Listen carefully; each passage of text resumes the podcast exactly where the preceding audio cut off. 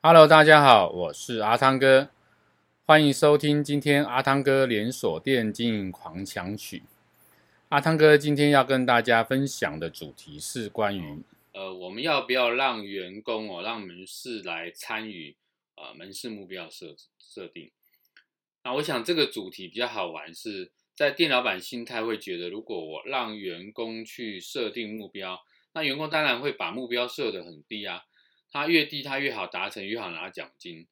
可是这样子，在我老板的部分，我达不到目标，我就没有赚钱。所以在这一块里面呢，到底要不要让员工参与目标设定？我想这里面分成几个层面啊。第一个层面是你对你的员工到底有没有足够信任？这个信任在于你信，你能不能把他当做是你的开店伙伴、创业伙伴？然后呢，在这一块里面给予足够的信任，让他也来参与这个过程。我相信，如果参与这样的目标制定过程里面，当他了解呃这些目标来源是怎么样的话，他一定会按照呃实际的状况跟啊、站在公司立场来去制定这些目标。那阿汤哥在以前实务上操作的情况下，呃这一块就呃执行得非常好。我们在呃，做这个目标设定之前，我们会在前面先做一些激励跟一些这个员工的啊、沟通。那这一块里面之后，当他们有一定的啊、想法跟心态之后呢，我们就开始来进行目标设定部分。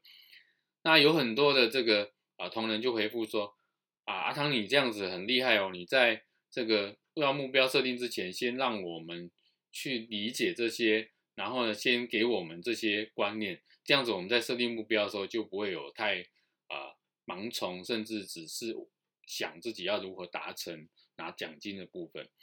所以我们在实际操作里面，呃，实际的让员工、让我的门市人员有这样的一份心哦。那我相信，如果你能够用正确的方式来去操作，呃，一定能够让员工在参与过程当中也能够了解，呃，为什么他要去呃接受这样目标。那这样，同时久而久之呢，你的员工的这个向心力就会比较的好。那在我目标达成上面，如果员工是自己参与这样的一个目标设定的话，当然在达成情况下也会比较的好。这是阿汤哥今天跟大家分享的主题，欢迎您继续收听阿汤哥连锁店经营狂想曲。我们下一个主题见，拜拜。